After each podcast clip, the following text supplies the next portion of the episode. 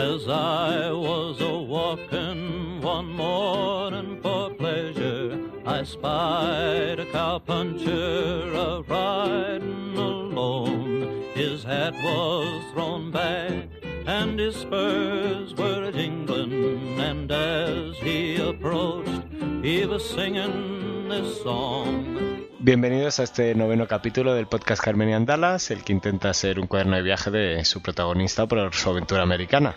Por un lado tenemos a la protagonista, a Carmenia Moreno en Twitter. ¿Qué tal, Carmen? Hola, España. Hola, ¿qué tal me oyes? ¿Bien? Está cerca, ¿no? Fenomenal. y siempre nos acompaña Miguel, el que me ayuda a preguntarle. ¿Qué tal, Miguel? Hola chicos, ¿qué tal? ¿Qué tal nos oyes? Muy bien, muy cerquita, muy de Madrid. Lo digo porque ahora Carmen y yo estamos compartiendo salida a internet. Sí. Españoles, Carmen ha vuelto.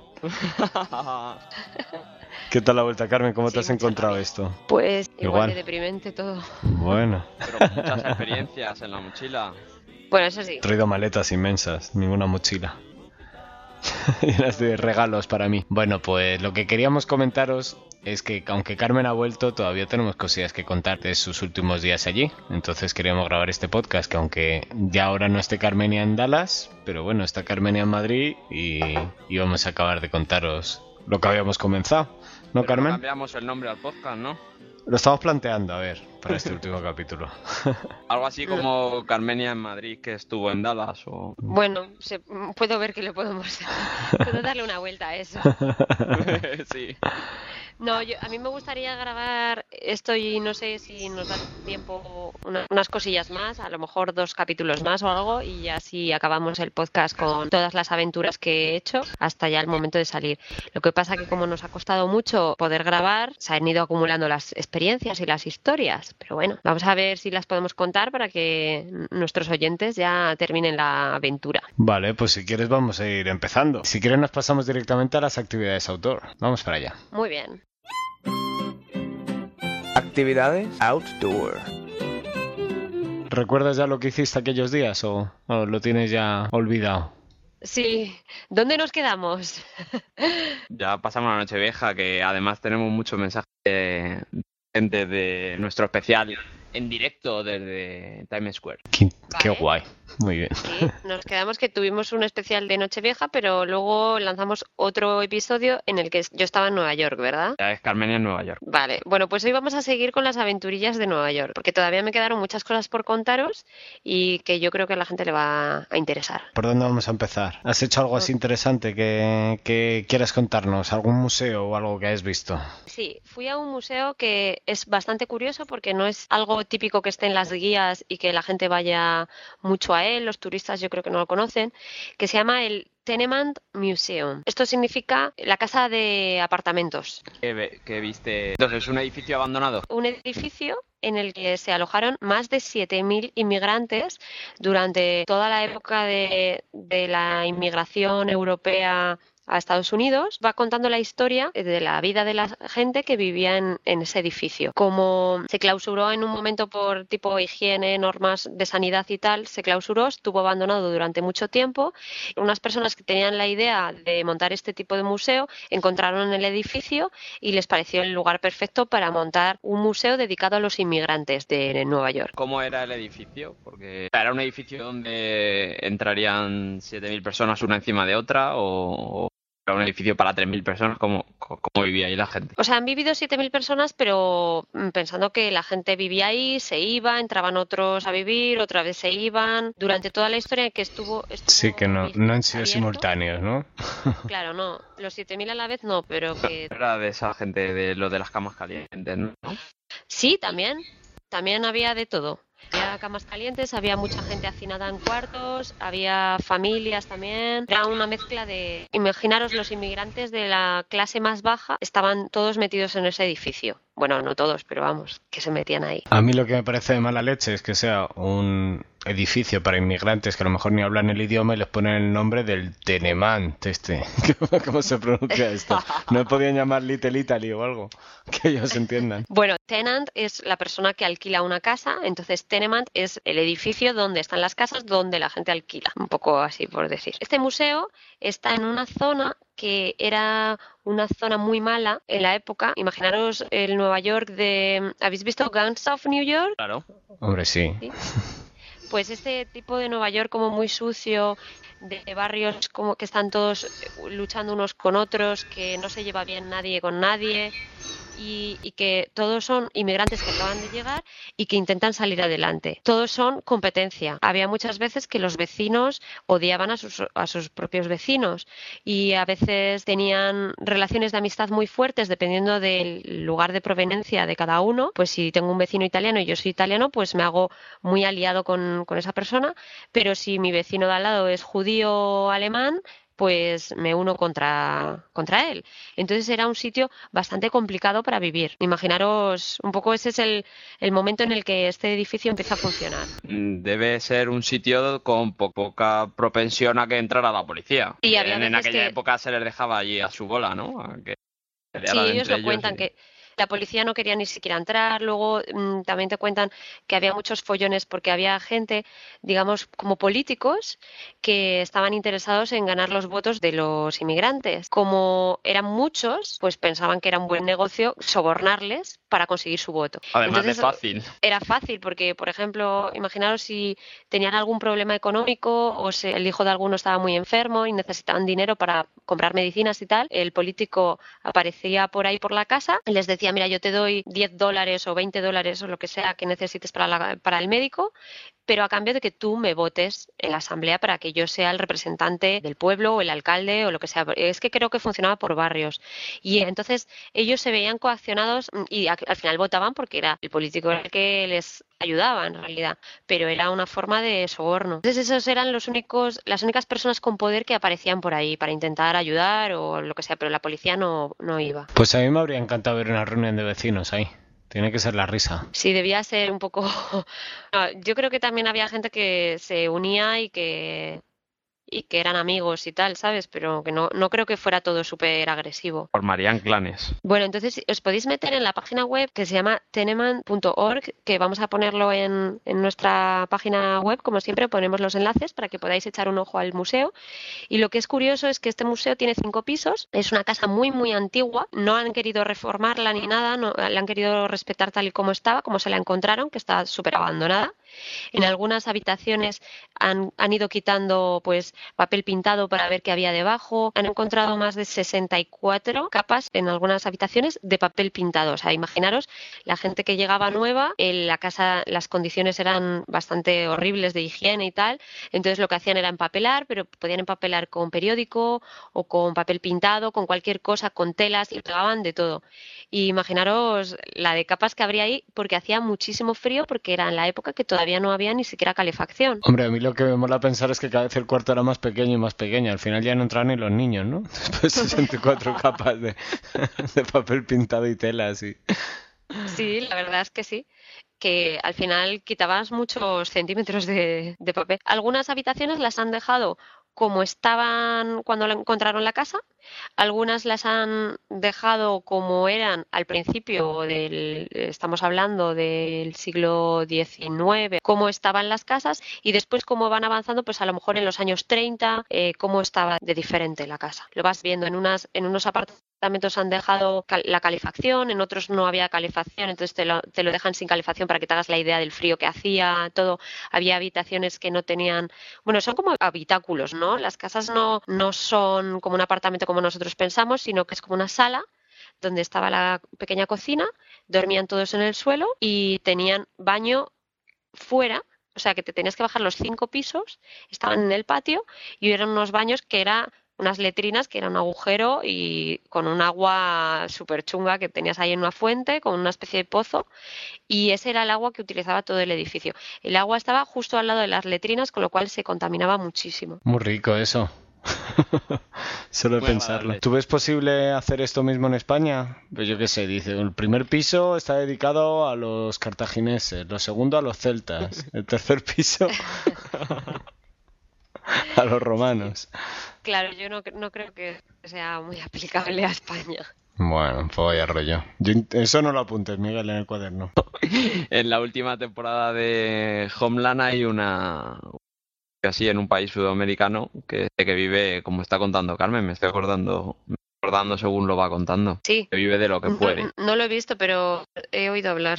El museo Sí. este, la verdad que lo recomiendo porque es muy impresionante, pero solo se puede acceder con visitas guiadas. Como os he dicho, hay cinco pisos, cada piso es un tour diferente. Y los tours que hay están todos enfocados, a, como os digo, a la inmigración, pero por ejemplo hay uno que es de talleres clandestinos, de los trabajadores que trabajaban en esos talleres. Otro es de los irlandeses. Otro se llama Los tiempos duros, que es la depresión desde 1863 hasta 1935. Ahí sí lo petaríamos en España ahora mismo, con esa parte.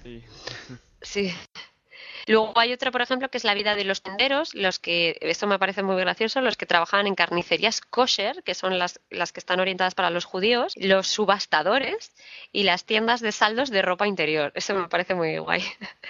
A mí me- interesa ese último, de, de en qué consistía una tienda de, de ropa interior de segunda mano. ¿Lo has visto? Esto, hombre, es que estos inmigrantes trabajaban en mercados y tenían tiendecillas y entonces pues te contarán la historia de eso. El tour que yo hice fue de los irlandeses. Eran los más alegres al final de todos ellos, ¿no? Bueno, sí.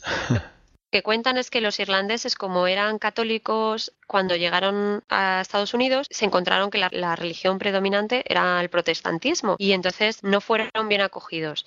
Había una campaña muy fuerte contra ellos, no les admitían en ningún sitio, en los trabajos no les daban ni siquiera opción a hacer una entrevista ni nada. Entonces estaban marginados y entre ellos ah, pues había muchas peleas, tenían fama de borrachos, de poco fiables y en realidad se formó un gueto muy importante porque intentaban salir adelante pero no les dejaban.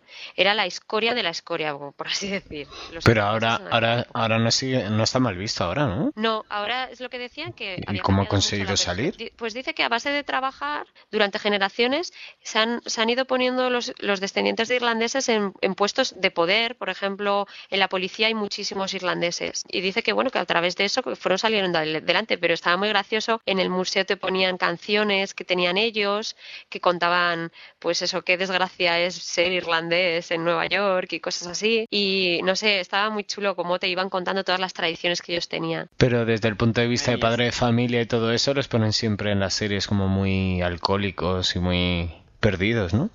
Yo creo que todavía tienen ahí algo, algún tipo de resquemor contra ellos. Esa era la fama que tenían, sí. ¿Cómo de, de alejado está ese edificio o esa zona donde vivía esa gente, de donde la gente se gastaba montones de dinero en fiestas en aquella época? Esta zona está muy cerca de lo que era Little Italy, que ahora es Chinatown. Es en el bajo East Side, o sea, está en el lado oeste, pero en la parte baja. No te sé decir, o sea, era, una zona periferia, pobre. periferia, periferia. Periferia fuera de Nueva York, de lo que entonces era Nueva York. Bueno, sí, en aquel entonces sí, pero vamos, es Manhattan. Es bastante interesante. Si os interesa, si vais alguna vez de visita, yo creo que es algo diferente a los, a los típicos museos. Y, y de verdad que han hecho un trabajo muy bueno en trasladarte a esa época.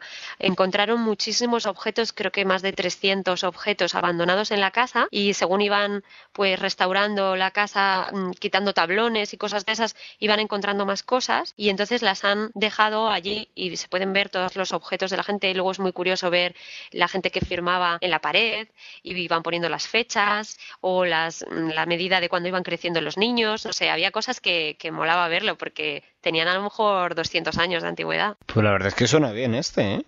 No sé. Se nota mm, cómo los americanos tienen mezcla de todas partes, de todas formas, ¿eh? Que son como Sí. aquí el verdadero americano en realidad ya, ya no existe. Bueno, es que en realidad, ¿quién es el verdadero americano? Claro. ¿El que echó a los indios? Sí, el primero, sí, no sé, el indio.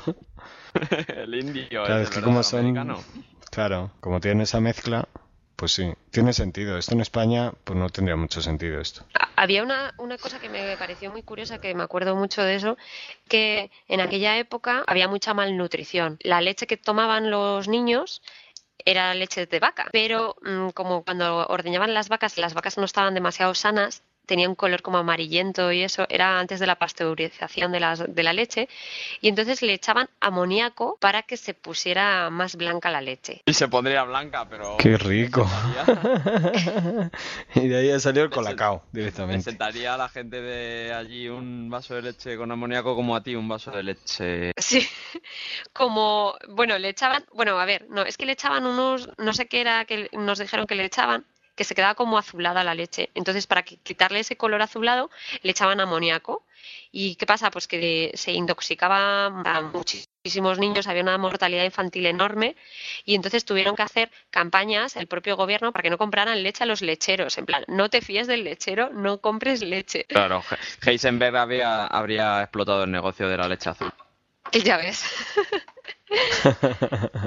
Unos años después, cuando ya consiguieron pasteurizar la leche y que ya se vendiera bien, tuvieron que hacer una campaña mucho más grande diciendo la leche ahora es sana, ahora sí que podéis comprar leche. Porque imaginaros ya en la mente de la gente, nadie quería darle leche a sus hijos porque se morían cuando bebían la leche. El concepto del, del museo, ¿cómo está? ¿Está pensado en general? ¿Habla de los irlandeses, de los italianos o ponen nombre y apellidos porque registros de todo esto? Sí, eh, han encontrado registros, no era muy fácil encontrarlos, pero han, sí, han ido investigando para conseguir nombres de gente que viviera allí y han ido buscando información y, y nosotros, por ejemplo, el de los irlandeses, pues conoces a la familia que vivió allí, bueno, una de las familias, y te cuentan pues que tenían varios hijos, que se murieron cuando tenían eh, dos añitos, tres añitos, luego otro ya estuvo mayor y ya se murió de mayor, y han encontrado en los registros de la iglesia y tal, han ido encontrando datos, pero hay muchas cosas que están desaparecidas, pero en este museo sí que se centran mucho en cada familia, te dicen los,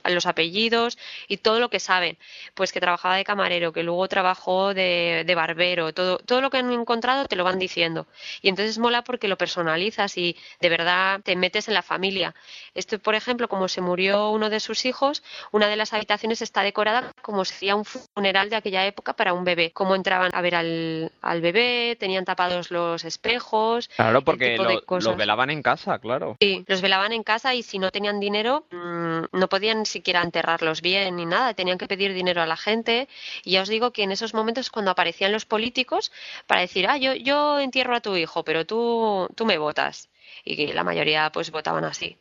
Y había una, qué chungo, qué sucio todo lo que cuentas. Sí, sí, unas mafias muy fuertes de gente que había defraudado millones y millones en, en el ayuntamiento y que eran los que llevaban todo el poder ahí. Era pues como se ve en El Padrino, ¿no? Que van a, a las tiendas y dicen, me tienes que pagar tanto si no te rompo la tienda y así. Y funcionaba así. Ah, recientemente en Brotherhood. Brotherhood es una serie que habla muy de eso, de, de cómo los políticos haciendo campaña para cualquier puesto que necesiten, se aprovechan mucho de eso, de la gente que necesita un poco de dinero o una ayuda pequeña. Claro, de la gente débil, ¿no? Al final en el momento. Bueno, claro, pues y por lo que tú cuentas, un edificio así o un barrio así es, pues es lo que tú dices, un, una bolsa de votos muy barata, muy, con muy poco dinero y con muy poco que es una bolsa que te metes. Que lo siguen sí. haciendo hoy en día, que- ¿eh? Que van ahí al... Yo qué sé, se van a los a las ciudades y hacen por los discursos para los negros, para los latinos, para los...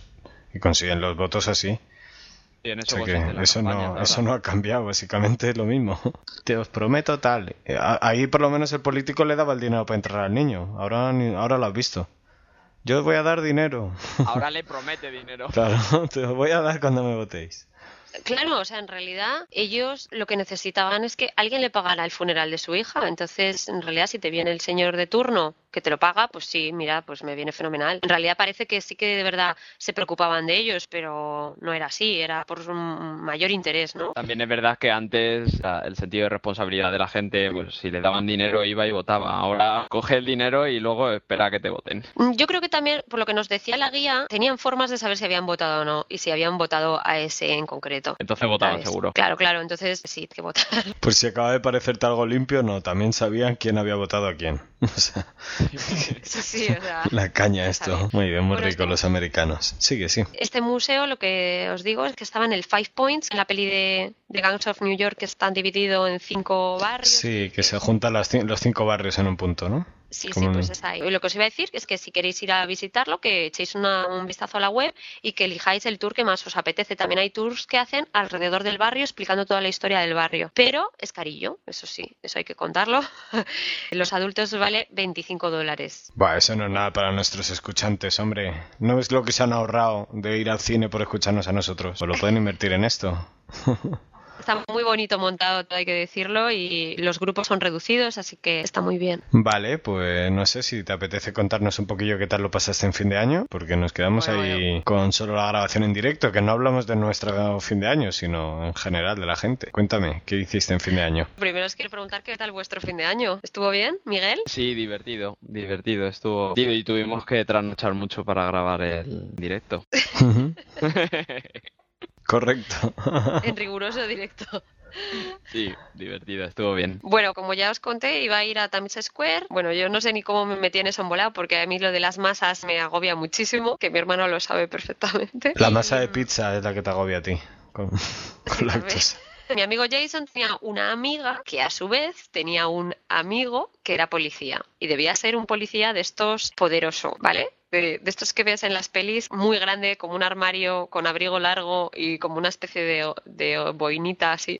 Y jefe. Y jefazo. No, no sé qué era, pero jefazo. Y entonces nos contó que hay una parte en Times Square que está reservada para los policías y los amigos y familiares de policías. Y no tienes que esperar las colas que espera toda la gente para ir a Times Square a ver la bola bajar. Sí, como aquí en España, pero oficial. O sea, te- tienes tu coladero, pero es oficial. La gente no se oculta. Sí, sí, así. Allí tienen que ir a partir de las 2 de la tarde, es cuando va la gente a esperar para que baje la bola. Ah, 10 A horitas. las unas horitas así majas, sí.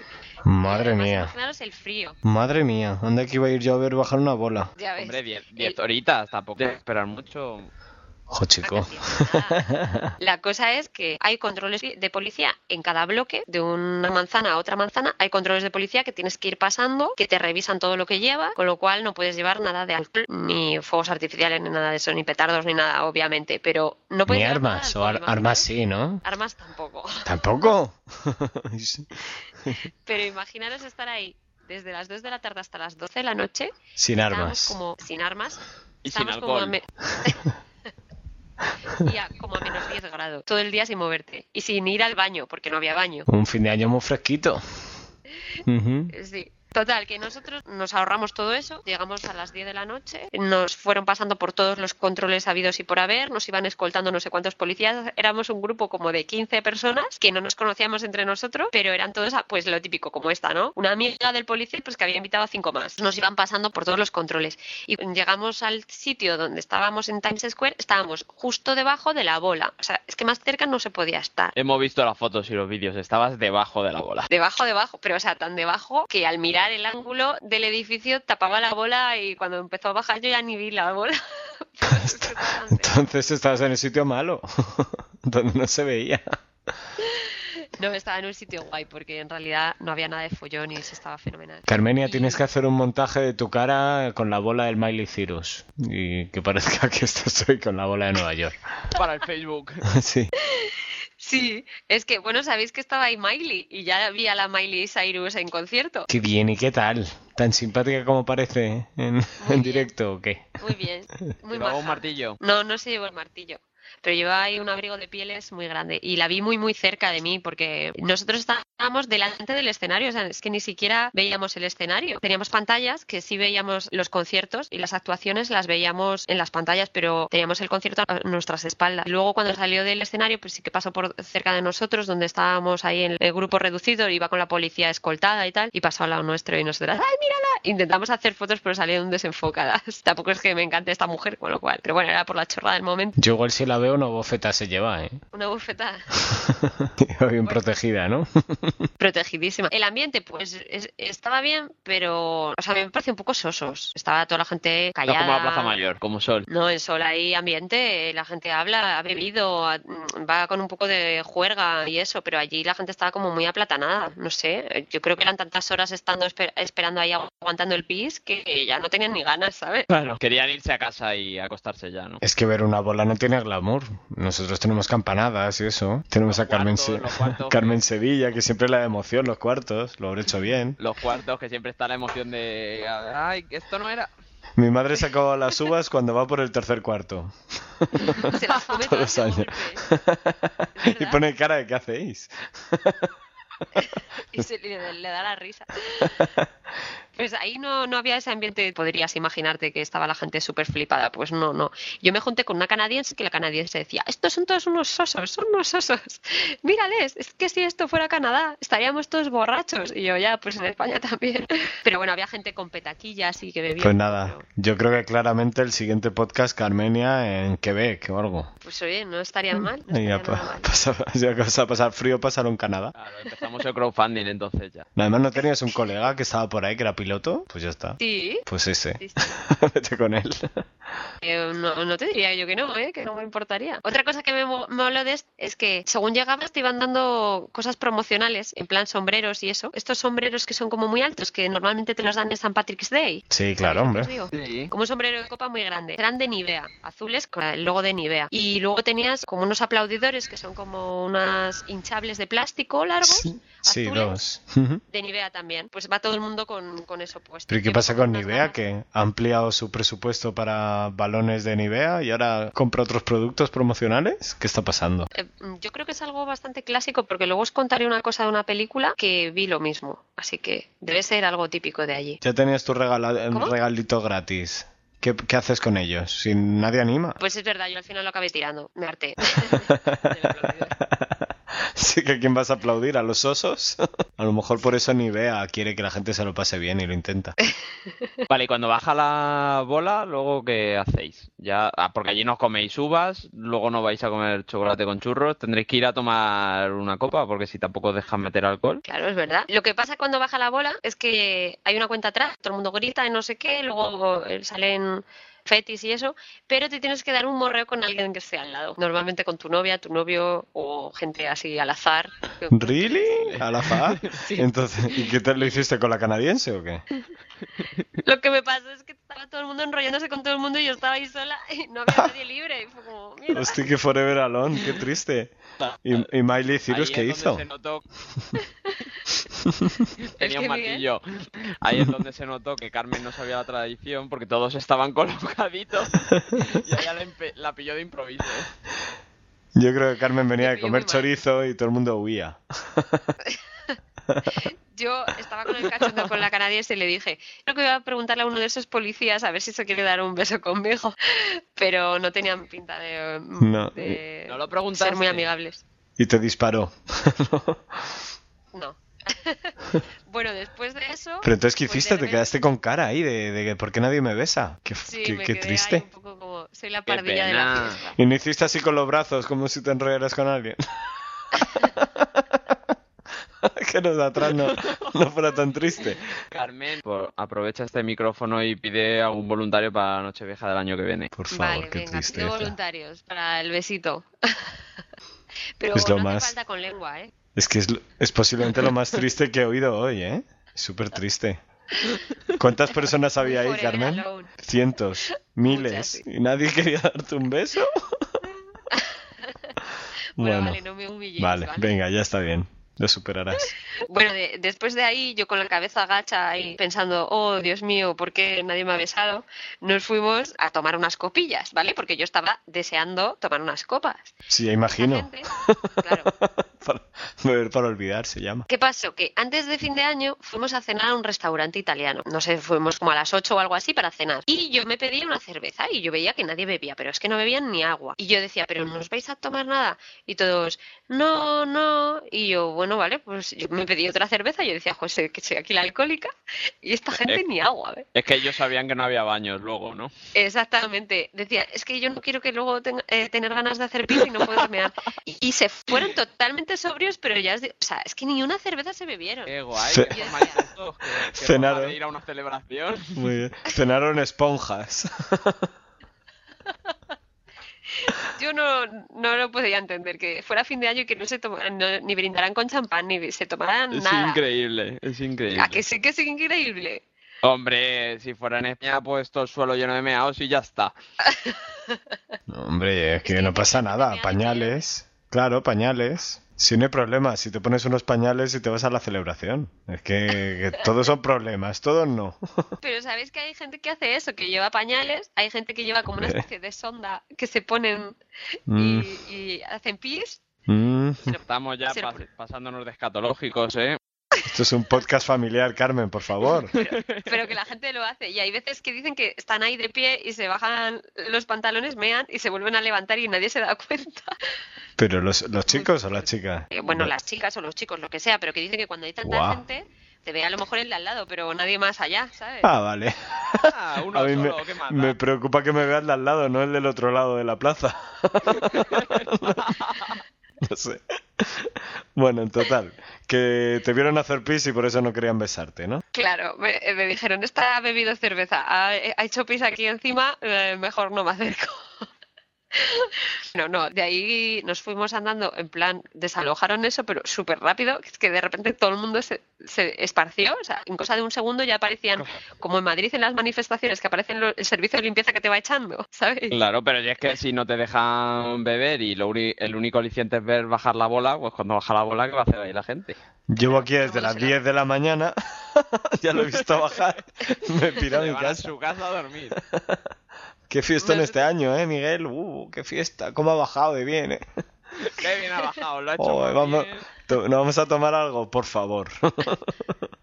Además que encima está todo lleno de, anuncios de cerveza y de cosas de esas y de donuts y te da ganas encima de comer.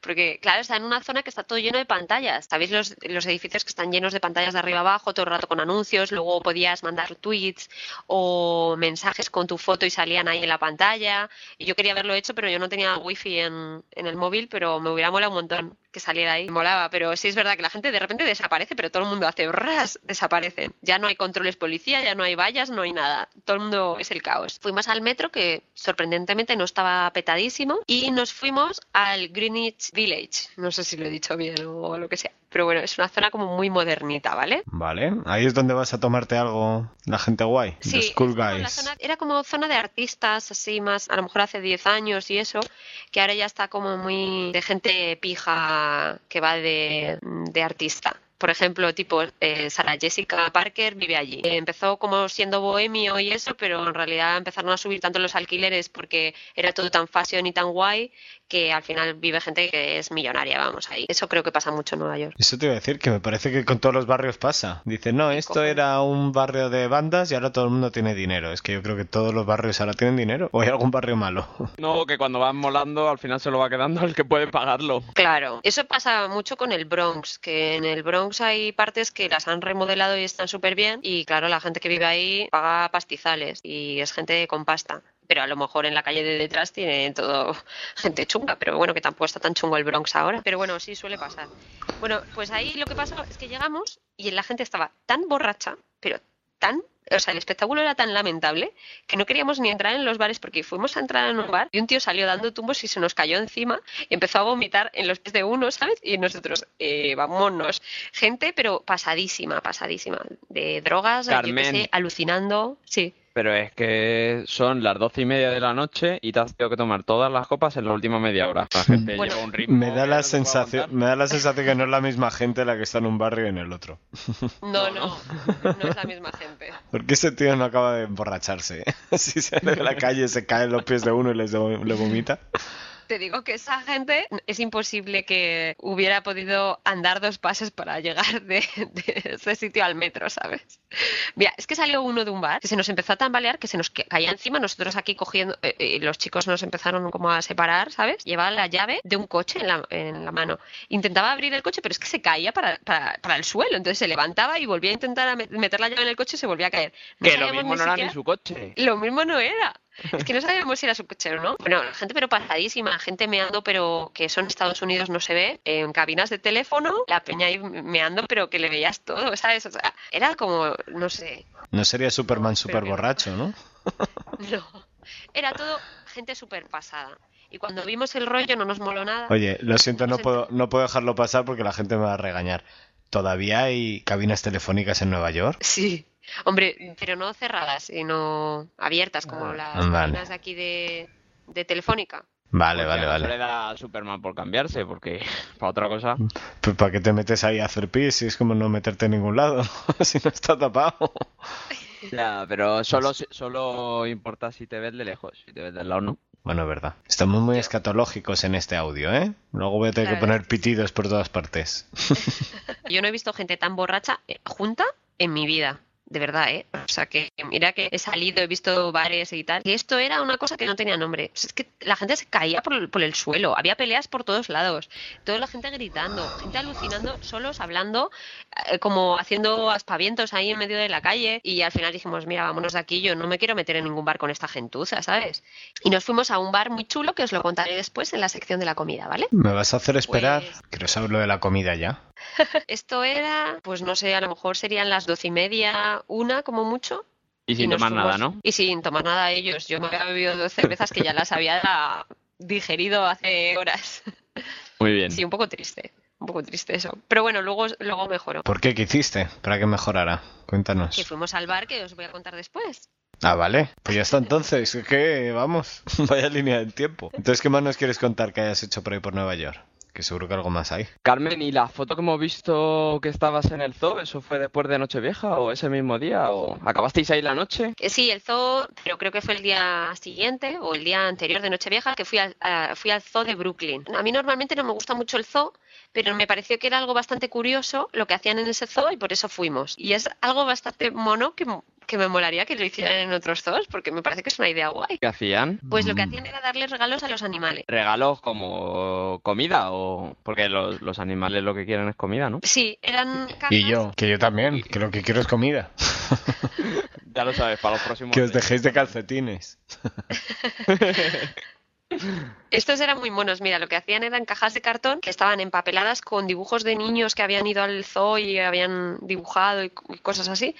Sí. Y dentro había comida para, para los animales, ¿no? Pescado, cosas así de lo que coman. Es que no sé qué comen, pero, pero bueno. ¿Tú, tú, en- tú qué le regalaste? Yo, yo nada, yo les regalé mi sonrisa y les hice un par de Ah. fotos. Qué bien. Uy, pues mucho Les mejor, ¿dónde va a parar? Para comprar co- cajas de comida.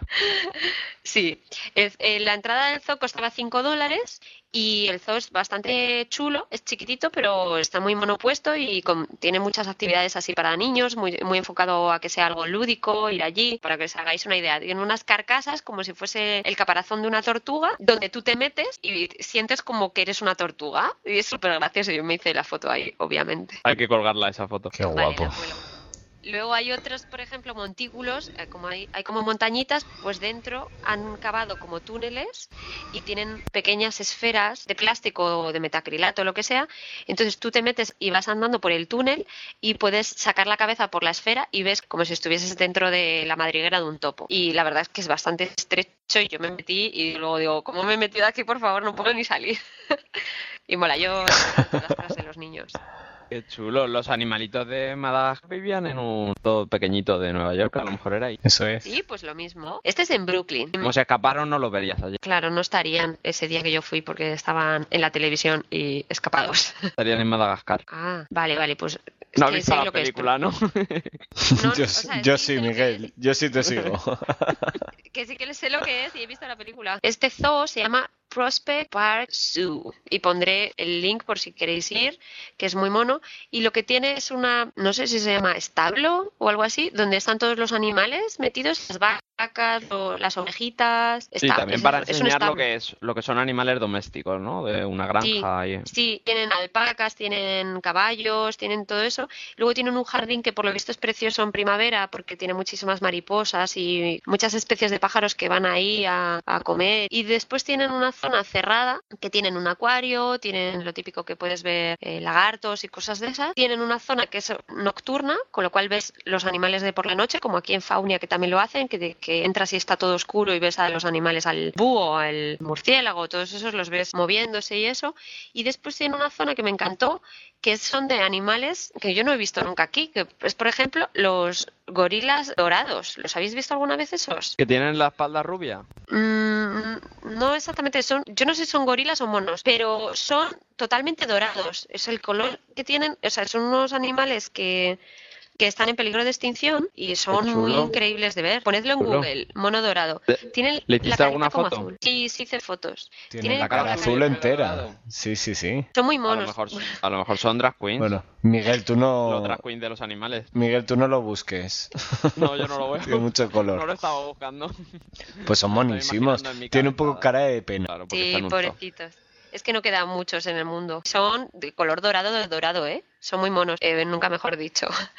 Y luego tienen una parte que me encanta, que son animales pintando, porque dicen que hay veces que los animales están estresados o lo que sea, y entonces tienen terapias con ellos para que pinten cuadros. Y entonces eh, vas ahí y ves todos los cuadros que han pintado, las fotos de, de los monos pintando y tal, y molan un montón lo- las cosas, están súper chulas. No sé yo si a un mono le desestresará que se le ponga un señor al lado a obligarle a coger un pincel a pintar en un lienzo, ¿eh? No sé, la verdad es que no sé, pero parecía que, que se divertían en las fotos. Sí, ¿no? Sí. Es que seguro que lo hacen mejor que yo. Eso es lo que a mí me molesta. Me mira el mono así mi dibujo y dice, pero ¿qué haces? Siempre puedes decir que lo que has pintado lo ha pintado un mono por ti. Hablando de eso, ¿hiciste contactos para cambiarnos a Miguel y a mí por un par de monos para el podcast? ¿O no? Y nosotros Sí, somos hubo- muy monos. Tú sí. Sí, es monísimos. Hubo algún comentario por ahí poco acertado que nos ofendió bastante. bueno, No, Pero bueno, no, no, divertido también. pero de buen rollo, ¿no? De buen rollo. Bueno, eso os iba a contar, que me encantó ver a las nutrias abriendo la caja, me- metiéndose dentro, comiéndose todos los pescados, tirándola al agua y estábamos ahí un montón de gente, todos haciendo fotos y eso, en plan, no sé, moló. Me, me pareció muy curioso ver a un animal abriendo un regalo. Bueno, estoy acostumbrada a que nunca he tenido animales, pues, y menos nutrias. Eso te iba a decir. Pues que. Pero una pregunta tonta. Entonces, ¿tú le comprabas al zoo la caja o se lo daba al zoo directamente? ¿Tú dabas un dinero o cómo iba? No sé si... No, no, el zoo lo tenía preparado. Yo compré la entrada al entrar y ya está. Vale, vale, vale. zoo es, ya lo tenían. Que los usuarios no hacen nada, solo lo ven. Sí, solo ven. Vale. Dependiendo del día, le daban los regalos a un animal u otro. Nosotros el día que fuimos eran las nutrias, pero vamos que se lo daban a los monos, a todo el mundo. Qué guay. Pues nada, es un zoo muy bonito. Si vais con hijos a Nueva York, podéis pasar ahí el día, que se está fenomenal. No es demasiado caro y tampoco es gigante, con lo cual no te cansas. Que bueno, que hay zonas cerradas, que puedes estar bastante tiempo dentro y si hace frío y tal. Y es bastante familiar. Nosotros éramos los únicos que no íbamos con niños. y no se me cuenta a mí como una niña. Siempre puedes robar uno y devolverlo al final del día, ¿no? Sí. Carmen, y además de ir al zoo y todas estas cosas que nos estás contando, ¿no, no has hecho nada que haga la gente normal, los- el turista medio en, en Nueva York? Bueno, sí, podemos decirlo así. Fui al MoMA, pero el MoMA, sabéis que es el Museo de Arte Moderno, que es de los más famosos de Nueva York, pero probablemente no sabéis que hay uno que se llama MoMA PS1, que es como una filial de este museo y que está en Queens. Entonces yo como quería ver cosas nuevas, el MoMA ya lo había visto otras veces, pues me fui para allá. Y es un museo que la gente no suele conocer porque está un poco alejado, pero que merece mucho la pena que conozcáis, que paséis un día por ahí para ver lo que ofrece. O sea que lo más turista que has hecho es ir a un museo que no es turista en otro barrio, ¿no? A- Muy bien. Y date Bueno, cuenta que como- Miguel ha dicho que eso es lo más normal que Carmenia puede hacer. La gente normal. Gracias. Bueno, puedo deciros que estaba en el MoMA, pero en el MoMA PS1, que es el otro. Bueno, entonces, ¿qué tiene de especial este museo? Este edificio es bastante chulo, está, está construido donde antes había un colegio como preescolar, por eso se llama PS1, porque es preschool. Lo han ido reformando, pero han dejado estos tipos de reformas como el matadero de Madrid, que dejan las cosas como estaban antiguamente, una pared como muy vasta, puesta. ¿Sabéis lo que os digo? Sí, como manteniendo el encanto del edificio, ¿no? Sí, como Intentando respetando- hacerlo retro. Bueno, no retro, sino a lo mejor tienen una pared de hormigón, pues la dejan y luego la de, la de enfrente la pintan de blanco y el contraste pues queda así como muy moderno y muy bonito. Mm, Pero sí. si lo analizas, yo hice algunas fotos que parecía de peli de terror, vamos. Oh, ¡Qué guapo! unas escaleras ahí con unos hierros, unos metales, unas rejas, que digo, bueno, bueno. Pero bueno, está muy bonito el edificio. A lo que nosotros fuimos es a una exposición que era una retrospectiva de toda la obra de un tal Mike Kelly, que podéis buscar, os pondré el link, que era un artista que ya murió, pero que estuvo muchísimos años haciendo arte de todo tipo, se le piraba la pinza muchísimo, había cosas que eran geniales y otras que eran horrorosas, había un poco de todo.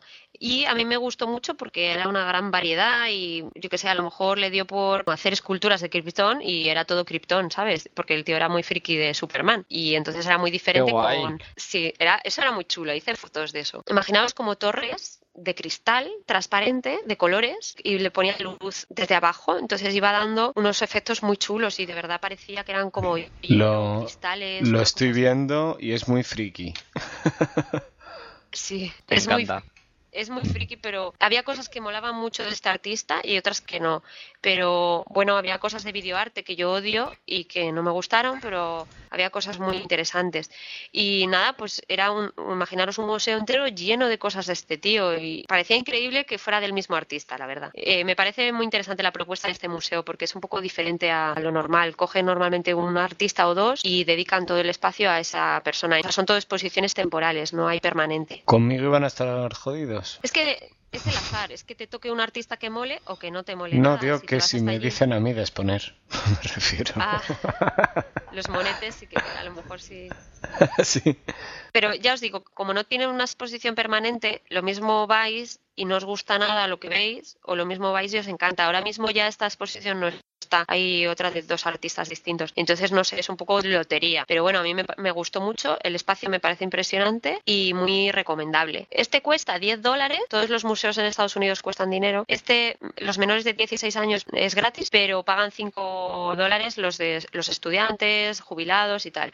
Pero los lunes y los sábados está abierto a donación, lo que tú quieras. Entonces nosotros fuimos un lunes para pagar lo que quisiéramos y así al menos ahorrábamos un Qué poquillo. pena que no te hubieses llevado el uniforme de animadora y habías entrado gratis. Es verdad. ¿Tú crees que habría colado? Hombre, en la fiesta de Halloween coló.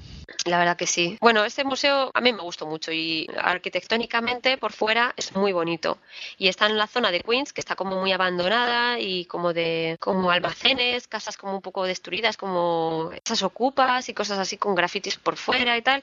Entonces mola el contraste y luego desde allí dentro se ve perfectamente el skyline de Nueva York y no sé, el sitio es bastante bonito y emblemático. Pero es el primer museo que vas de arte, ¿no?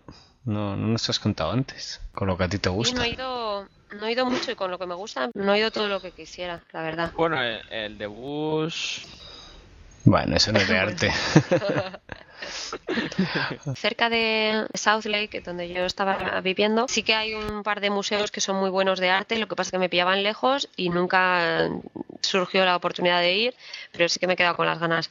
Pero es verdad que yo soy de ir mucho a exposiciones y ahí lo echaba mucho de menos. ¿eh? Es que también todo cuesta mucho dinero y yo que sé, entrar a un museo que te cueste 20 dólares, pues, joder, cuando no tienes mucha pasta, pues te lo piensas dos veces. ya, a mí me pasa. Al único que entro es el del Japón al final. Que cuesta dinero, Bueno. pero baratito. Bueno, pues eso es todo lo que os voy a contar por hoy de actividades outdoor, que ya me parece que son muchas cosas lo que os he contado. Pues sí, vamos rápido, rápido al que a mí me interesa, ¿vale? Si nos importa, vamos a lo mío. Esta comida es good food. Bueno, Carmen, por Dios, dime, ¿qué has comido? Hamburguesas. Cuéntanos. Bueno, como os he dicho que en el fin de año fui a un sitio que era muy guay, pues os voy a contar el, el lugar donde fui. Sí, por favor, que no puedo más. Con la intriga. Este sitio se llama Aiza con Y. Lo podéis buscar en aiza NYC, como de New York City.com, y es una coctelería y restaurante de chocolate. ¿De chocolate? A ver, a ver, cuenta eso. ¿Cómo coctelería de chocolate? Este Miguel y el chocolate. Sí, se llama Vino y Chocolate Bar, se llama. Eh, ¿Vino y chocolate bar? Sí, están especializados en hacer cócteles, todo con chocolate, con virutas de chocolate, con crema de chocolate, todo de chocolate blanco, con es- escamas de almendras y, y si os metéis en la página web podéis ver algunas cosas que tienen y tienen chocolates artesanales, tienen de todo y, y la verdad que los cócteles están buenísimos. Yo no pude tomar nada porque no tomo chocolate, pero estos estaban pidiendo y cada vez más y, y además de aperitivo en vez de ponerte unas patatas te ponían bombones. Sí, sí. Hay una, una de las cestas que puedes comprar en la tienda, son 100 dólares y tiene muy buena pinta. Hay Sí, ¿no? cestas como de Navidad. Baratito, ¿no? Joder, Y tiene una pinta. Y contándome lo que hay en la web, que estoy buscando un billete barato para ir a Nueva York. Creo que pueden enviarnos aquí, ¿eh? Hay que ver. A ver, hay que... Ah, no, solo a Wyoming y eso. Vale. Bueno, pues billete barato para Wyoming.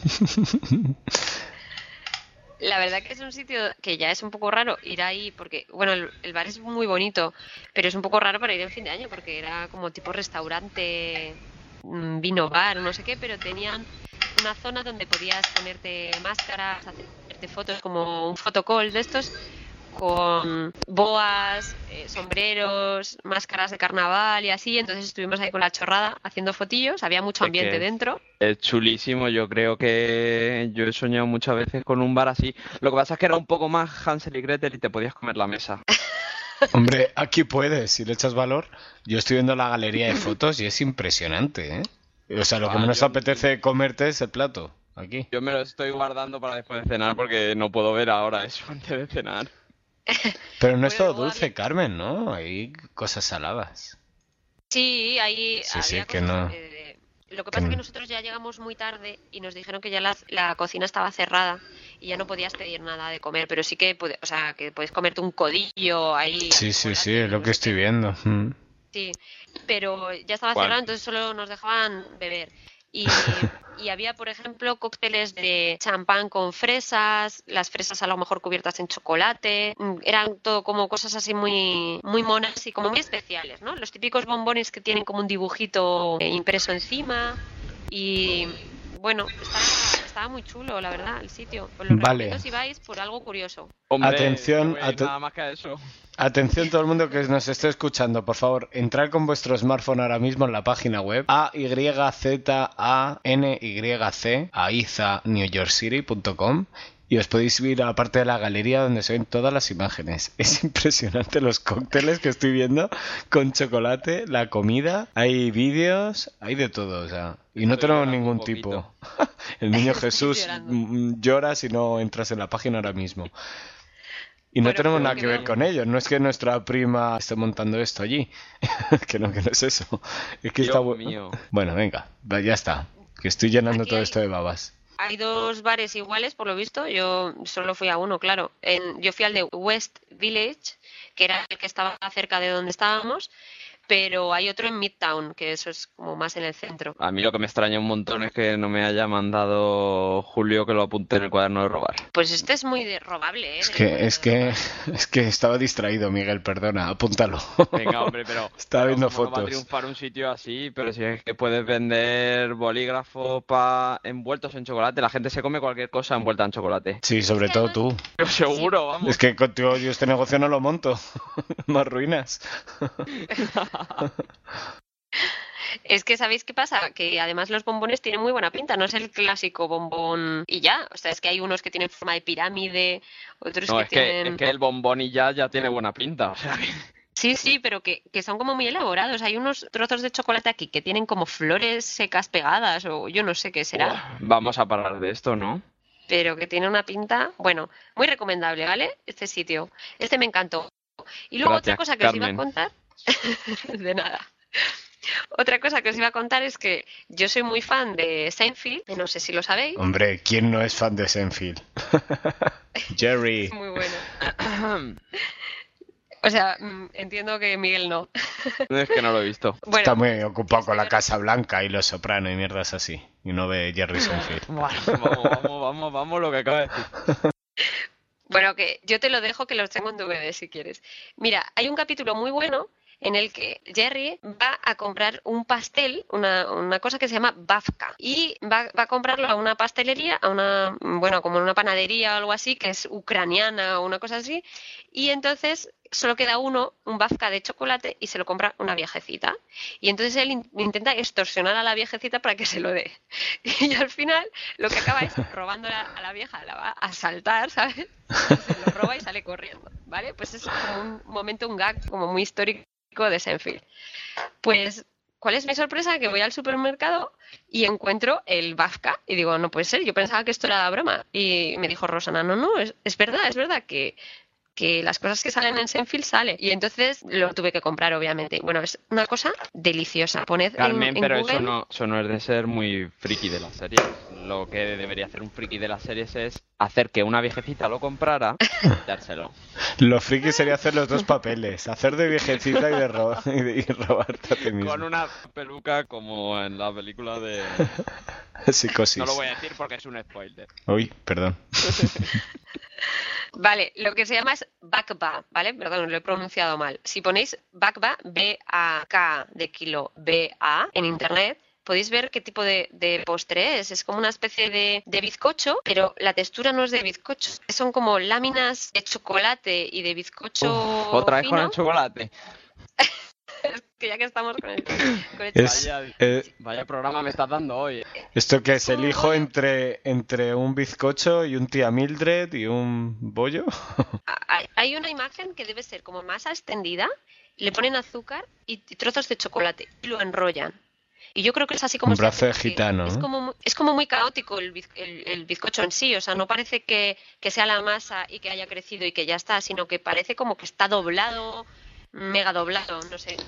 Eh, ¿Lo estáis mirando en internet Sí, para verlo? claro, pero es que hay un grupo de música también y molesta bastante. Si ponéis chocolate, Molesta el- en Google.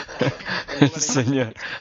Que, va, que por eso has vuelto un poquillo más gordilla, ¿no? Y yo creo que coge un, un par de kilillos. Pero bueno, el Bakba chocolate, si lo podéis buscar, que veáis qué pinta tiene, es impresionante. Voy a ver si Rosana en alguno de los viajes que venga a España le digo que me compre uno. Y, Y a mí otro. No. vale, y así mm, entenderéis por qué Seinfeld roba a una viejecita, a una pobre señora, y, y se la arranca de las manos. Que es muy Hombre, la triste. verdad, la verdad es que si lleva chocolate tampoco tienes que dar muchas más explicaciones, ¿eh? No, pero es que está demasiado bueno, de verdad, ¿eh? Bueno, es kosher, con lo cual, como Ah, muy No bien. tiene leche, no tiene huevos, no sé, está muy bien. Que lo estaba buscando mal, ahora ya no sale ningún grupo de música. Ya lo he buscado bien. B-A-B-K-A. Ah, vale, lo he dicho mal, es B-A-B. B-A-B-K. Eso es. Así os quitáis a todos los rappers y vais directamente al chocolate. Y si ya de paso ponéis Bagba Seinfeld, ya podéis ver la escena en YouTube, que está, que la he visto, podéis ver la escena en que Seinfeld le roba a la mítica, muy mítica. Además, hasta en las season finales sale, sale algo haciendo referencia a eso, pero no voy a contar. Me parto. Bueno, bueno, tengo otra cosa que me dijeron que era típico de Nueva York, tenía que probarlo, que se llama Buffalo Chicken Wings. Me dijeron, Mm. no sabemos por qué se llama Buffalo, porque en Buffalo no se comen estas, estas eh, alitas de pollo. ¿Será porque se lo comen los búfalos? no sé, es la salsa que tiene. Oh, qué rico. ¿Será porque está hecho de un nuevo animal que es una, un cruce entre un búfalo y un chicken? ¿Quién es el macho y quién es la hembra? es muy importante eso, ¿no? bueno, cuéntanos, No, no, que tiene muy buena pinta en Google. Bueno, esto es lo que son, son alitas de pollo y trocitos de pollo como rebozado, Ujú. pero lo que tiene es una salsa muy especial que es pues la salsa búfalo, que yo no la había probado en mi vida y me dijeron pruébalo que está muy rico, pero pica. Y Mm, sí. dije, bueno, vale, pero pica mucho. No, no pica demasiado. Vale, vale. Date Bueno, una cerveza por si acaso. ¿Pero qué pica? ¿Una Una vez o dos cerveza. veces? Miguel, mi hermano dice que cuando pica dos veces que Ya, pica ya, cuando ya. entre Lo- cosas. lo he pillado, lo he pillado.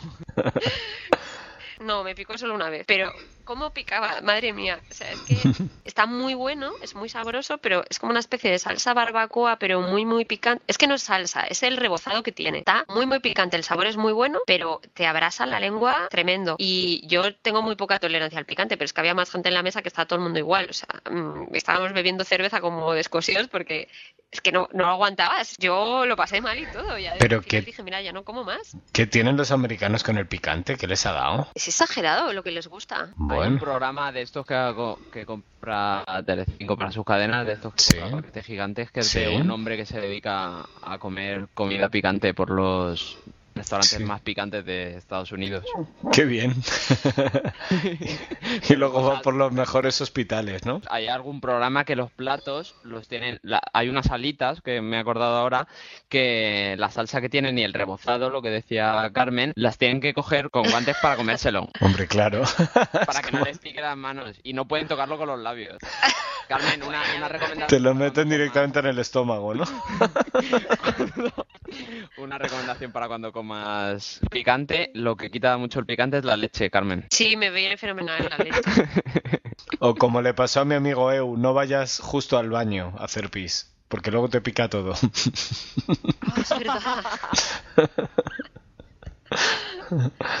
Bueno, el esto no pica de los americanos yo me parto, ¿vale? Yo ya no me creo nada con el esto no pica. Probadlo. Si vais a Nueva York, sobre todo, es como muy típico de Nueva York, probad unas Buffalo Chicken Wings. No sé si aquí en plan el Kentucky Fried Chicken o en el Rock, No, quizá el Fridays, el Fridays quizá. Oye, ¿y hay que comerse el apio, los crudis estos? Mm, Pues, ¿te lo sirvieron con apio y cruditos? Mm, yo creo que no. Yo creo Mm. que no me pusieron nada. No, me pusieron solo las alitas. Buah, qué sosos. Pero ya os digo que no son solo alitas, porque a mí las alitas no me gustan, que es- está ahí el huesecillo y eso no- me da un poco de grima. Es trozos de pollo cortados y rebozados, o sea que como nuggets puede ser o algo así. Va, Miguel, vamos, Miguel, vamos a mandar a Carmen a del sofá a la cocina, ¿eh? Sí, que lo que vamos a no- tener es que hacer una parada para cenar. de eso nada. ¿Y nuestros oyentes qué? Pobrecillos.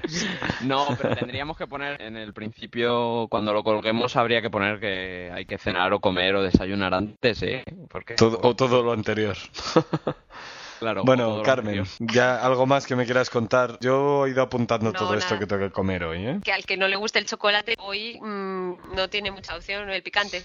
Lo único, si no te importa, lo voy a hacer al revés. Primero el búfalo, luego me tomaré el postre del babka y luego ya el cóctel de chocolate. No al revés, que eres Vale. caótica. Vale, me parece muy bien. Muy bien, pues vámonos a la siguiente categoría entonces, si te parece bien. Al visto en televisión. Vamos para allá. Muy bien. Curiosities visto en television.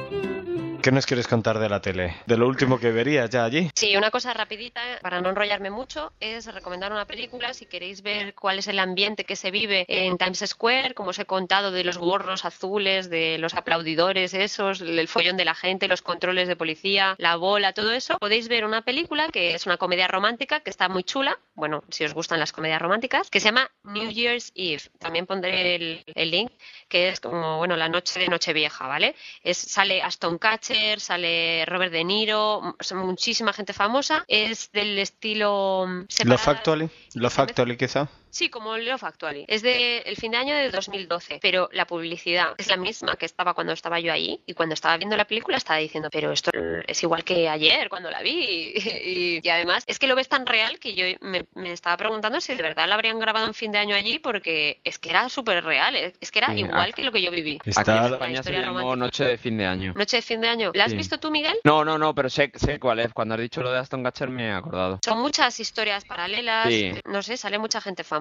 Lo bueno, Carmen, de que la grabaran así en esa plaza es que como todo el mundo está en silencio, lo pudieron grabar tal cual ahí, ¿no? En medio, sin mandar callar a nadie. Eh, pues, es posible. Con los micros Es normales. Es posible, la verdad. No sale Halle Berry, sale Jessica Biel, Michelle Pfeiffer también sale.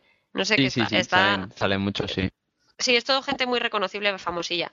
Y a mí la historia de Aston Catcher me gusta mucho, que se queda encerrado en un ascensor y está graciosa. Pero bueno, ahí se ve todo el rollo de las actuaciones del escenario, quién toca. Hay unas que son las Rockets, que son bailarinas que bailan de esto de subiendo y bajando las piernas y no sé qué. Eso es algo bastante típico que sale también en todos los fines de año allí, en la actuación. Ves un poco todo el rollo, la parafernalia que lleva todo lo de Times Square y me parece que esta peli os hace una idea perfecta de cómo es, aparte del romance y tal, pero que se ve muy bien. Bueno, pondremos el enlace al IMDB y dónde comprarla en Amazon. Que aquí somos contrarios a la piratería. Vale, pues peliculón, ¿no? Para un día como hoy que nieva y que llueve. Agarrar la mantita. Bueno, a ver, IMDB le da un 5,6, pero a mí me gustó mucho. Es subjetivo. Carmen, la nota de Carmen subió la media a un 5. O sea- bueno, Bueno, no sé, yo os digo que al menos para haceros la idea de lo que estoy contando lo podéis ver por, ya como simple curiosidad y que es una comedia romántica que, le- que a lo mejor os gusta o a vuestra novia os gusta, les gusta, pues oye, hago un llamamiento, por favor, a todo el mundo que escuche esto, a que suba un poquito la nota para que la- cuando alguien en el 2017 escuche el podcast, por lo menos tenga un 6. Qué buena estrategia. a lo loco. Bro. Bueno, Pues pues, esto es todo lo que os quiero contar hoy. Pues Carmen, antes de pasar a la última categoría, vamos a, a dar desde aquí nuestro apoyo público a la gente que está preparando ya la, la siguiente JPOT en Barcelona, ¿verdad? Sí, sí, además que son muy majetes todos. No decidimos hacer un podcast eh, en las anteriores. Que lo llegas a ver, anda que voy. Vamos a mostrar nuestro apoyo que no pudimos presentarnos el otro día en el directo que hicieron de no sé cuántas tro- tropecientas horas. Así que vamos ahora a solidarizarnos con ellos y a mostrar nuestro apoyo. Que Carmenia Andalas aprueba esto. Muy bien, sí, sí. Sello de aprobado. Al cuaderno de robar. Pues venga, promo amiga. ¿Y esa golfa quién es con la que estaba hablando? ¿Te da vergüenza? Yo aquí limpiando tú ahí en el sofá rascándote. ¿Ahora? ¿Ahora viene? ¿Para qué quiere tanta herramienta? Para ya de beber, ¿no? Que te has tomado unas cuantas cervecitas. ¿no? Mira que me lo dijo mi madre. Ya está la comida fría. Sabrás lo que me pasa. Me tengo que comprar otro vestido porque es que no tengo nada para ponerme para la boda. Un mojón. Un mojón. Un mojón. Un mojón para ti. Me tomo dos cervezas y vengo a comer, pero ya. Pero si van todos. Pues yo lo veo limpio. Espera que me paso la fase y ya lo hago. ¿Qué le pasa a esta camiseta? Otra vez está hablando tu madre. Si viene de su casa. Sí, cariño, sí. Sí, cariño. Condenados Podcast. Si esta es tu vida, este es tu podcast. Encuéntranos en condenadospodcast.com y en arroba condenadospod.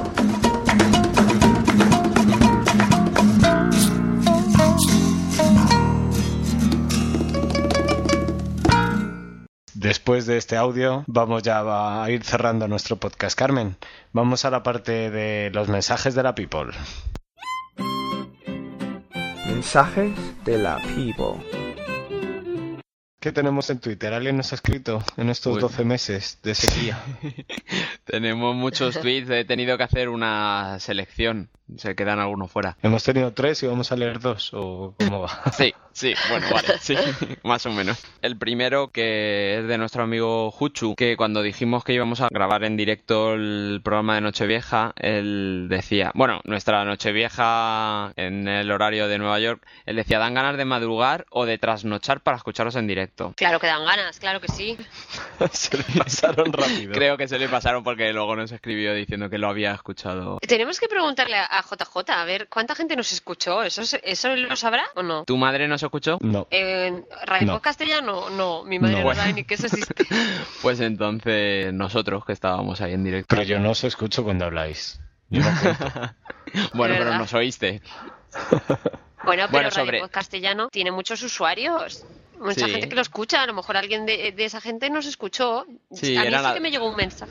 Eran las seis y cuarto de la mañana, pero sí que puede que alguien lo escuchara así. Bueno, Pues sí. yo creo que lo petamos. en la reposición yo creo que sí, que fue por la tarde y ahí sí que me escribió gente diciendo que lo estaba escuchando. Ah, sí, sí, sí, por la tarde sí. No, no, yo hablo a las 6 de la mañana. Lo debíamos ahí en todo petar. el directo. Hay cero usuarios conectados. Bueno, a ver, ¿qué más tenemos por ahí? Sobre eso también, arroba Ragenau nos decía, el 1 de enero a las seis y cuarto estaré durmiendo. Espero que grabéis y publiquéis en días posteriores. Sí, está subido, lo podéis descargar. Y mira, días posteriores es hoy, ¿no? sí, también. Perfecto. Muy posteriores. Este día hicimos como el récord de editar el podcast en, en un par de horas y que estuviera subido y nunca más lo hemos vuelto a hacer. Sí, sí. Se nos gastó ahí todo. Juan de Otspu, que es un condenado, decía, no, le preguntaba a Carmen cómo va la cosa por Times Square. El día 1 de enero a, por la mañana. Bueno, pues ahora lo va a escuchar cómo fue. Pues sí, tiene Y- además un informe detallado. Oye, Sí. Yo prefiero que digas que pertenece al podcast de los condenados, que no llames a la gente es un condenado. No, es que además Juan de Otspu es un condenado. Maldito. Vale. Vale, pues en el, en el siguiente lo rectifico porque es de Jesús Estepa, que es uno del programa de Los Condenados. Decía sobre la mochila de supervivencia de tu amigo, decía la mochila de supervivencia se llama mochila de 72 horas y yo tengo una. Joder, otro friki. Sí. Y Bueno. luego en otro tuit decía 72 horas son las que se supone que tardarían los cuerpos de rescate en hacerse cargo de la situación. Porque yo le dije que con una mochila de 72 horas, ¿qué pasaba cuando se te acababan las 72 horas y seguía habiendo zombies? Claro. Pues ya que cada uno se apañe, oye. Cada Ya- uno se coma al de al lado, ¿no? Sí. Yo lo he estado pensando últimamente y creo que cuando empiece esto de los zombies prefiero ser uno de los primeros infectados. Sí, En serio lo Y digo. vivirlo todo como zombie. sí, Claro. es que los de The Walking Tú Dead ves lo al- pasan muy mal. tú- claro, tú ves todo estresado, que tengo que huir, que tengo que subir, que tengo que buscar comida y el otro Que está... te muerdan cuando "Ah, Me voy a tumbar un rato. que te muerdan comer. antes. Tienes razón, sí. Yo espero ser el paciente cero, no digo más. Siguiente. Juchu nos decía, mola mucho escuchar Carmenia Podcast mientras ves las fotos del blog. Casi dan ganas de ir al Museo Bush. Y un hashtag que decía, almohadilla, no. Otro que se le pasan las ganas rápido. Oye, ¿puedes repetir cómo has dicho black? Black. bueno, luego lo editamos. Vale. Bueno, sí, os animamos a que siempre veáis las fotos porque para eso están, para que os hagáis una idea de las cosas que cuento. ¿Qué fotos? ¿Dónde están? En el blog. Están, están en nuestro blog que se llama carmenia.es. Eso es. De hecho, en ese tweet puso el link directamente a las fotos. Muy bien, muchas gracias. Tenemos ¿Ves? Se otro... pueden hacer tweets útiles. Que todo el mundo dice que el, que el Twitter no sirve para nada. Mira qué útil. Pues sí, pues sí. El primero que lo dice es aquí mi hermano, ¿sabes? Dice, ¿Yo? No entiendo, no entiendo. Ahora ya no.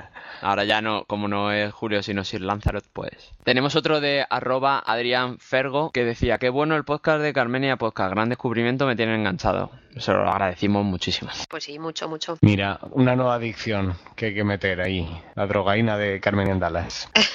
Lo bueno es que no tienen muchas dosis para chutarse. Tenemos No. otro, tenemos otro de Jesús Estepa que decía, este está seleccionado porque trajo una cola enorme de, de tweets que no podemos leer y que podéis buscar en nuestro timeline, que decía, para mí los ganadores de hoy son los componentes de Carmenia Podcast, gente con el sentido del humor que parece hacer falta tanto en la podcastfera. Gracias, Es Jesús. que, es que eso es una movida, explica. No, no lo explicamos, pero, pero sí que quería decir que es que esto de los podcasts nosotros lo hacemos porque nos gusta. Si también nos vamos a, a dedicar ratitos a enfadarnos con otra gente, pues no podríamos No tiene hacer otra sentido. cosa. No, Claro, No merece la pena. podcast. Todo viene para la gente que no sepa de comentarios que han hecho en otro podcast sobre nosotros. Y bueno, nos lo hemos tomado como con humor Claro, y contestamos con una foto así graciosa. para y ya eso está. es, para eso es. Tenemos otro tuit de arroba juan-flb que decía, lo bueno de empezar a escuchar un podcast joven es que me da tiempo a escucharos todos los capis. Añadid un fan más a la lista. Bueno, todos, todos, todos no, es que no habíamos acabado todavía de emitir. Para la gente que, nos, que nos escribe diciendo, ya ha acabado vuestro podcast y no habéis dicho nada. No, es que no ha acabado. Estamos en proceso de acabar, pero todavía no. Estamos dando los últimos detalles. La muerte eh, eh, anunciada y agoniosa. y agónica. Y tenemos uno último de Juan de Ochpu, que es un condenado. Y decía, y resulta que Carmenia Moreno se vuelve de España antes de la Super Bowl. Esta es la España que nos deja Carmenia Podcast. Ya, es verdad, no, eh, no he podido dar mi reportaje en la Super Bowl, pero me han dicho que fue un poco aburrida. Claro, enfrentaron a los dos estados que han legalizado la marihuana, pues deben ir súper despacio. Iban a su ritmo, ¿no? Hacían pausas para comer donuts. Es que le llamaban la Super Bong. no te digo más. Por cierto, gana Seattle. Toma. Enhorabuena para los de Seattle. Luego os iba a decir que tenemos algunos tweets sobre el concurso que hicimos, que era para la suscripción de la revista de nuestros amigos de Fuera de Series. Y voy a leer el del tweet que ha ganado, que es de... Espero que sea el mío. Espero que sea el mío. Suerte, No, Carmen. Os, os borré los vuestros directamente. Es de arroba rabal guion bajo, que decía ¡Enhorabuena! que le Bueno, gustaría... Enhorabuena, sí. no soy yo, pero vale. Le gustaría que decía que el capítulo que le gustaría que se llamase Expediente X y que trataría sobre que Carmen es abducida mientras conduce camino a casa y lo cuenta todo en actividades outdoor. Fenomenal. Me Pues muy encantaría. bien traído. Nos pondremos en contacto contigo para mandarle a nuestros amigos tu dirección y que te den el regalo. Y tenemos también el concurso de Facebook abierto, ¿no? Sí, sí, Sí. sí, sí. Déjame que lea el, el- ¿Cómo es? Entrada del Facebook ganadora. Sí, el el ganador mensaje. ha sido tu ADG Burgos, que es Muy bien, un- enhorabuena. Eh, felicidades. Enhorabuena. ¿Es posible que fuera de Granada? No sé. Pero bueno, que vive en Hungría, actualmente trabaja en un colegio, está un día en el teatro haciendo un evento con los padres de mi colegio. Total, que estuvimos bailando como unos cowboys. Después de terminar pusieron música y tal en el teatro, una especie de plataforma. Y total, estaba todo el mundo y algunos niños bailando con la música. Y una niña quería subir y nadie quería subir con ella. Era como, como Carmen cuando nadie la quería besar. Me subo con ella a bailar vestido de vaquero me pongo a bailar con los niños y cuando me giro me di cuenta de que habían descorrido las cortinas y había más de 150 padres con las cámaras y los móviles haciéndome fotos como unos locos. Parece ser Vergüenza. que eso de ser parece ser que eso de ser salado no se lleva aquí. Y me está gustando mucho el podcast y ya que tenéis mu- más gente que os escucha, pero aún así que yo os escucho y Carmenia me siento muy identificado contigo. Acabo de escuchar el segundo episodio, o sea, tampoco es que lleve cientos, yo llevaba uno. Yo también he pasado por no conocer a nadie. Esto es lo que es, qué cultura más rara. En fin, espero ganar la suscripción. Toma, pues has esperado bien. Qué Nos bien. escuchamos. Tengo el vídeo del baile, pero no sé cómo compartirlo con vosotros, dado que lo publicó otra persona en mi Facebook. Pues hay que explicarle a este Pues- chico cómo se saca eso Sí. para que no lo cuelgue. Yo quiero verlo, yo quiero verlo. Luego decía que Muy él bien. es muy extrovertido y que entonces suele liarla mucho. Y que, Sí. que- pero bueno, que lo que él lía, luego la gente dice, ay, qué choques culturales. Dice, tengo historias como estas a raudales, dado que trabajo en varios colegios diferentes y hacemos actos los fines de semana. Y participamos, aparte que soy muy extrovertido y suelo liarla mucho, lo que ellos llaman choques culturales. Pues Sí. ahí tiene su premio. Pues muchas gracias Adrián Muchas Por- gracias, sí.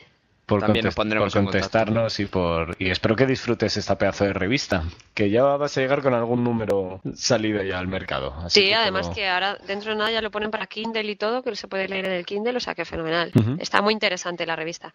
En el Facebook te- te- tengo por aquí algunos mensajitos de Laura Esteban Utrillas, que es muy simpática, que nos escribe un montón y nos comentaba cosas del bebé que daba miedo, del trastero de, de mis amigos que decía que se parecía a de- una de las chicas Gilmore y dice que El canal 24 horas que estaba poniendo la peli 24/7 ahí Sí. todo el rato. Eso también.